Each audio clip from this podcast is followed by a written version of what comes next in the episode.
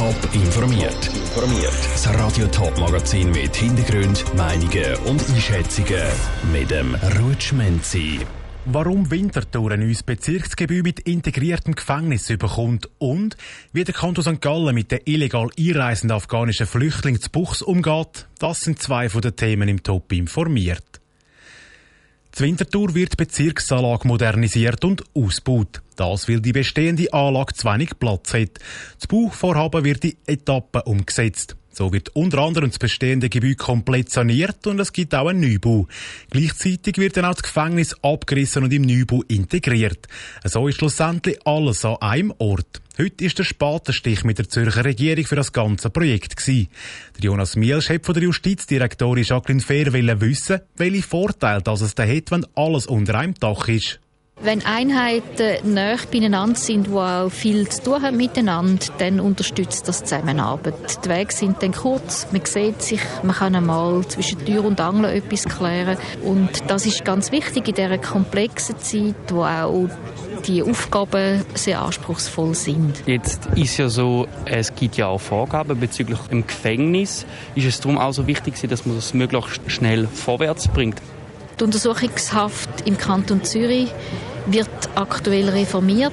Wir brauchen dazu Gebäude, die für das geeignet sind, die Arbeitsräume haben, wo genügend Zirkulationsflächen gibt, wo auch Räumlichkeiten für Schule, für Bildung da sind. Ein Untersuchungsgefängnis, wo gegen innen die Inhaftierten sich können begegnen und eine gewisse Öffnung möglich ist und gegen außen aber sehr gut gesichert ist. Und die Reform macht es auch nötig, dass wir unsere Gebäude anpassen und darum ist es auch wichtig, dass das Untersuchungsgefängnis jetzt hier in Winterthur kann neu gebaut werden, damit es eben an diesen Anforderungen genügt. Sie haben es angesprochen, Zusammenarbeit ist sehr wichtig. Durch den Neubau erleichtert das vielleicht auch die Zusammenarbeit mit den anderen äh, Strafverfolgungszentren. Wir bilden hier ein Zentrum für die Strafverfolgung. Es ist damit ein die kleine Schwester vom Polizei- und Justizzentrum in Zürich. Und da gibt es auch dann sehr eine enge Zusammenarbeit in allen Bereichen. Der Vorteil hier in Winterthur ist, dass auch das Bezirksgericht und auch der Bezirksrat sehr nah sind. Damit haben wir wirklich vieles beieinander, wo etwas miteinander zu tun haben und gleichzeitig damit das Zentrum ist, wo man sich auch daran orientiert aus den anderen Regionen vom Kanton. Zürcher Justizdirektorin Jacqueline Fehr im Interview mit dem Jonas Mielsch. Bauarbeiten von der neuen Bezirksanlage Winterthur sollen bis im Jahr 2025 fertig sein. Die afghanischen Flüchtlinge, die im St. Galler Rindl eingereist sind, haben die Behörden Ende letzten Jahr ans Limit gebracht. Seit Mitte 2021 sind schon über 5000 junge Flüchtlinge von Wien auf Buchs gereist. Um die administrativen Verfahren schneller abzuwickeln, hat der Kanton St. Gallen provisorisches Bearbeitungszentrum aus dem Boden gestampft. Nora Züst hat sich von der Situation vor Ort ein Bild gemacht.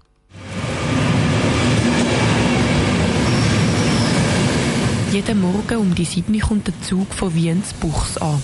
Sobald der Zug anhaltet, werden die Fahrgäste von den Grenzbeamten begrüßt und dann alle illegal Einreisenden aus dem Zug geführt. Es sind alles junge Männer, größtenteils Afghanen. Sie haben kein oder nur wenig Gepäck dabei. In einem Häuschen am Bahnhof gibt es einen ersten Gesundheits- und Sicherheitscheck. Der Ablauf ist Alltag für die Grenzbeamten, sagt der Mediensprecher von der Kantonspolizei St. Gallen, der Florian Schneider. Die letzten paar Wochen haben wir rund etwa 30 Migranten pro Tag zum Zug ausgenommen. Wir hatten Spitzentage von bis zu 60 Migranten, aber heute so mit etwa 25 bis 30 gehen wir von einem durchschnittlichen Tag aus. Nach einem Corona-Test geht es für die Migranten weiter ins neue provisorische Bearbeitungszentrum. Als erstes kommen sie dort in einen Warteraum. Dass der WLAN hat, ist wichtig für die Einreisenden, sagt Simon Bless, Einsatzleiter der Kantonspolizei St. Gallen. Im Aufenthaltsraum können Sie einen QR-Code abscannen, wo Sie dann nachher auf Ihrem Handy erklärt bekommen, bei einem YouTube-Film, wie das, das sogenannte Dublin-Verfahren ablaufen tut. Und das natürlich in Ihrer Sprache, die Sie verstehen. Bei der nächsten Station wird dann abgeklärt, ob der Migrant Eurodac positiv ist, also ob er schon mal in einem Dublin-Staat Asyl beantragt hat. In der Regel ist er dann Eurodac positiv. Er wird dann befragt. Die jugendlichen Migranten kommen eine Vertrauensperson zur Seite gestellt über und die Erwachsenen nicht. Dort ist einfach der Dolmetscher anwesend, die werden dann befragt. Die, die schon mal in einem Dublin-Land Asyl beantragt haben, müssen dorthin zurück. Weil der Prozess aber oft mehrere Wochen geht, kommen sie vorher in eine Notunterkunft.